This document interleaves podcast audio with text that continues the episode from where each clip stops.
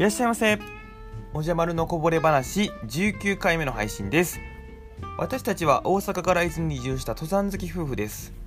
この番組では YouTuber をしながら起業を目指す私たち夫婦のこぼれ話を月水金の20時でお届けしています。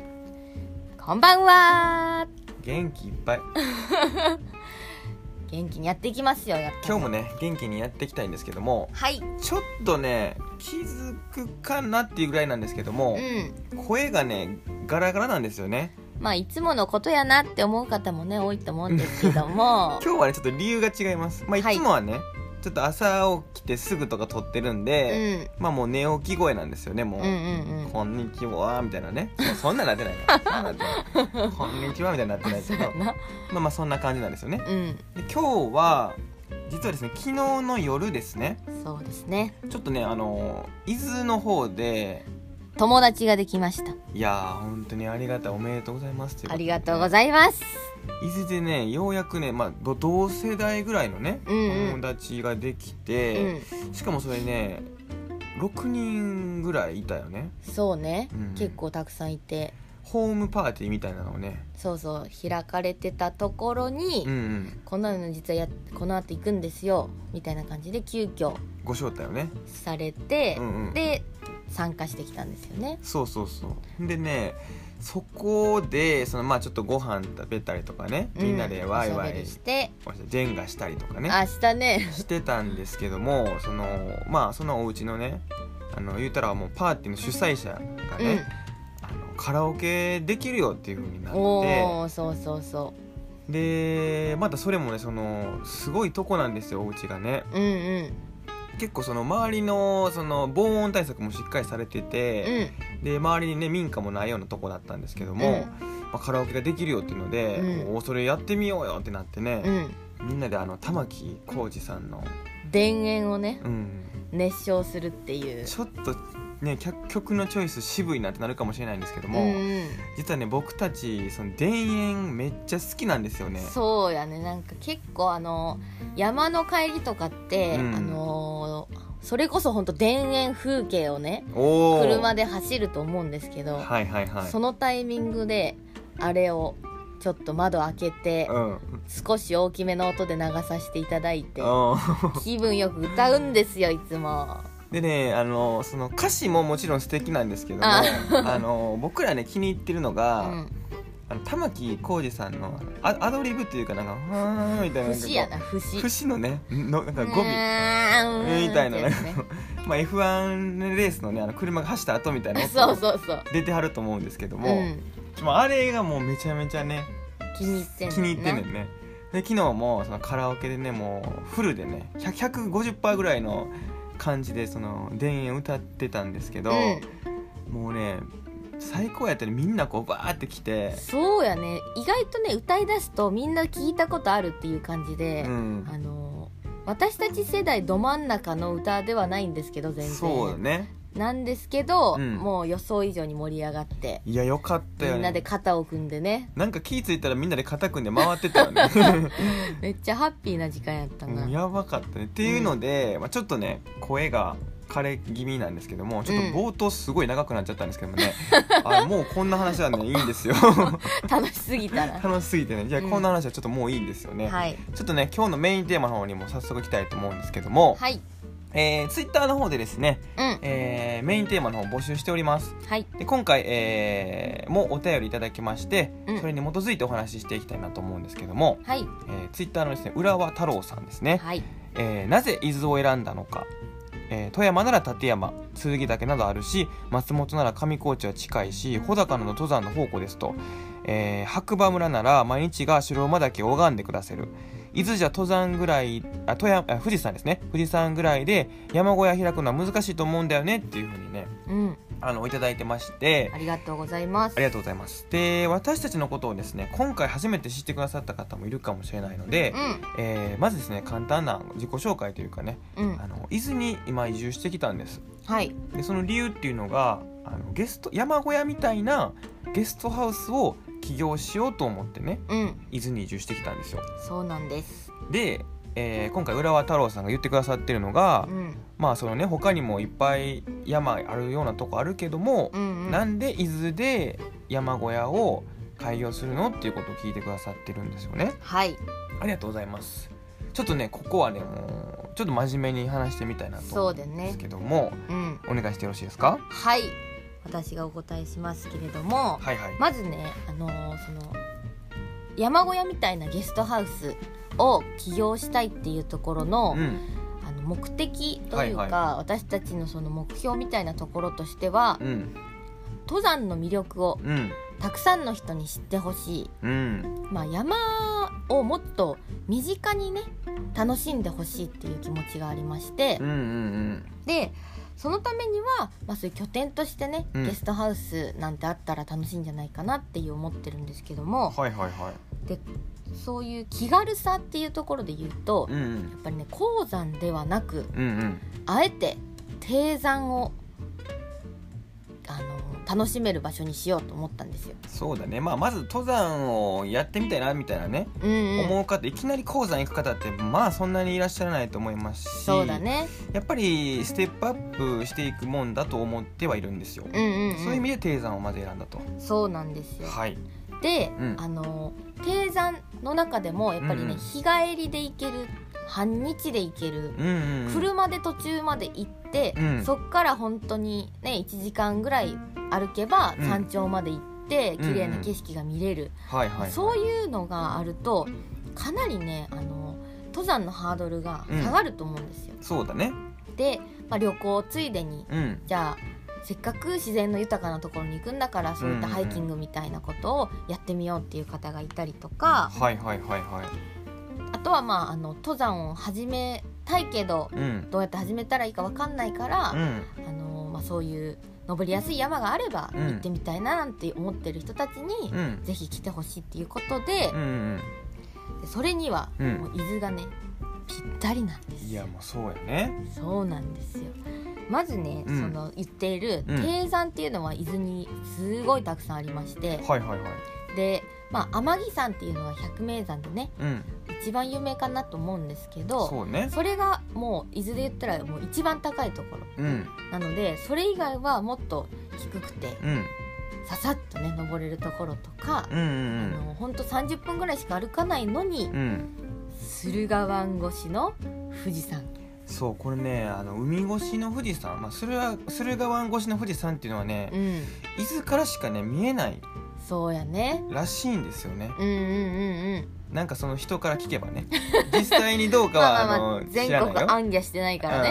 うん。ちょっとねその知ってるよっていう人がいたら教えてほしいんですけども、うんうん。まあ駿河湾越しの富士山っていうのはもう伊豆が一番だということらしいんですよ。そうそうそう、ではい。この景色を初めて見た時に、うん。もうこれだってね思ったんだよね。恋に近かったってことやねいや本当にその、まあ、移住先探ししてる時って割ともう,、もう一日中登山しててもしょうがないので、うん。街の様子も見てで山も好きだから登山もちょっと楽しんで、うん。いろいろいろんなものをもう一日でたくさん見たいっていうのがあるんですけど、うんうんうん。その時もあの街も見てであちょっと近場に山があるからうんうん。行ってみようっていうことで行ったら、もうそのね富士山の景色が見えて。そうだね。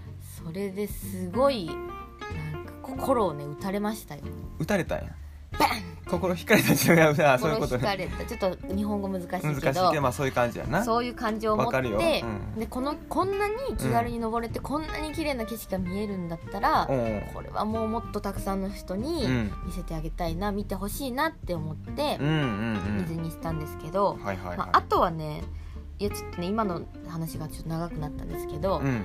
3つあるんですよ理由あははいはいはい。まずね年中歩ける。うんうんうん。雪がほとんど降らないんですよ。はいはいはい。伊豆の中では。そうね。なのであの冬から思い立って登山を始めたいっていう人、うん。でもあの楽しむことができるっていうのが伊豆の山。うんうんでさらにはやっぱりねアクセスがいい。うんうん関東圏からも来れるし、まあ、東海地方とか中部地方からも来れるし。うん。でアクセスがいいとやっぱり、あのーわざわざもう3時間も4時間もかけて低山行くっていうのも結構大変なので、うん。気軽に来れるじゃないですか。そうだね。そこもいいって思ってますし、うん。最後これが大事なんですけども、はいはいはい。温泉がめっちゃあるんですよ伊豆に顔はすごい勢いやったね今 見えへんのがもう残念なぐらいすごい力量やったで今。ラジオだからね。ラジオこれ動画流したらすごかったね。目すごい開いてたね今。温泉がいっぱいあるんですよいや本当にねあの私たちの登山のスタイルというか、はいはい、楽しみ方としてはう、ん、もう温泉100%ありなんですよ。温泉100%あり、温泉を絶対うにんつけてるじゃないですまあ、か、登山と温泉が100%セットってことやね。そう。だから、うん、そうそう。温泉100%ありとかはちょっと分からへんわ そう100%セットで行ってるんですうよ、んもうあのそうですね。行く前からもう温泉を調べて行ってたりとか、うん温泉ありきで山に行ってたりすることもあるぐらいの。あここの温泉に行きたい。あ近くにこの山ありゃええやん行こうみたいな。そうそうそう。そう逆逆。逆逆やね。ん普通はな。普通はそう普通は逆やね。んまあでもそれぐらい、うん。あの温泉とねセットで楽しんでて本当にでもね、体験していただくと分かるんですけど、うん。登山後の温泉ってすんごい気持ちいいんだよね。もうなんかねそのさっぱりする感じがその日常じゃ味わえない。うん。でそのまあね伊豆その温泉が多いって言うんですけど、うんうん。結構ねそのねネットに出てない人みたいなのもいっぱいあるんですよ。そうだね。地元の人がこぞっていくみたいなところとか。共同浴場みたいなのうんね、うん。あるんですけども、まあ、そんなんがあったりとかして、まあとにかくバリエーション豊かってことなんですよ。そうだね。でそれその自分たちの好きなスタイルをうん。皆さんにも体験してもらえるっていうのも伊豆だなっていうところでそうだね。伊豆をね選んできたんですけども、はいはいはい。まあ、最終的にじゃあどういうことを具体的にね、うん。あのやっていきたいかっていうとほうほ旅のね案内ううん。ってあるじゃないですか、うん。あの旅に旅っていうか、まあ、旅行に行った時に、うん。そこでどんなところに行けばいいですかとかこういう旅をしたいんですけどどこがおすすめですかっていうなんか案内所みたいなのがあるじゃないですか。うんうんうん。でまあゲストハウスってうん結構そういうね、案内所を兼ねてたりするやんか、うんうんうん。えー例えばこの観光地に来て、うん。そこのゲストハウスでじゃあ、えーこれぐらい時間があって、大体こんな方面に行くんですけどって言ったらそのゲストハウスのねオーナーさんとかが、うん。じゃあこういうルートいいんじゃないですかってね、うん。提案するみたいなのがゲストハウスあるんですけどもそうだね。まあ、そういうね面を持ってるってことだよねまず。そうそうそうそういうののもう山バージョンというかはいはい。をやりたいんですよ。うん。でで伊豆だったらその山だけの提案じゃなくて、うん。まあ他のアウトドアアクティビティと、まあ、織り交ぜてうんうんうん。提案することもできるし、そうだね。あとはそのさっき言ってた温泉とかうん。あと伊豆は西東南北と結構ねあの食文化も多様だったりするんですよ。あんま西から言う人いないよね。